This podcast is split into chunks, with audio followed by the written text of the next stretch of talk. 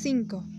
Para danielchoy99 ¿Sabes lo que odio de los viernes? Que Amy, mi compañera de trabajo y mejor amiga, se va de fiesta a algún bar cercano al apartamento, en donde después de probablemente unos tres o cuatro tarros de cerveza, ella llega a casa a las cuatro de la mañana, ebria, con labial corrido y sin tacones. Porque sí, Amy pierde un par de tacones cada fin de semana. Pero su estado no es el que me hace enojar, sino el hecho de que yo tengo que levantarme a las 4 de la mañana un sábado solo para abrirle la puerta y llevarla hasta su habitación, porque ella no puede mantenerse en pie.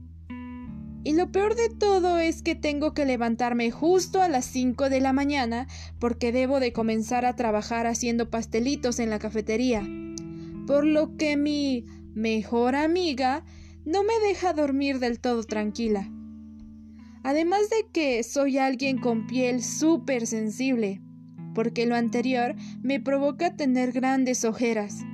Unas que el maquillaje no oculta muy bien, porque soy pésima en ello. Seguramente tú tienes algún día de la semana que sueles odiar.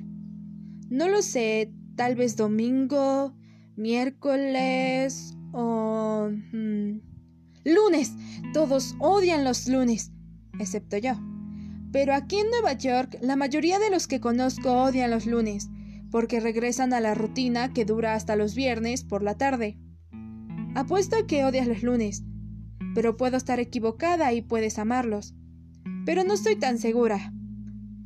En caso de que odies a alguno, me gustaría saber cuál es y por qué. Siempre por qué. Odio que no me den un motivo. La respuesta es muy vaga si no hay una razón. Y tampoco contestes un por qué sí. También odio eso.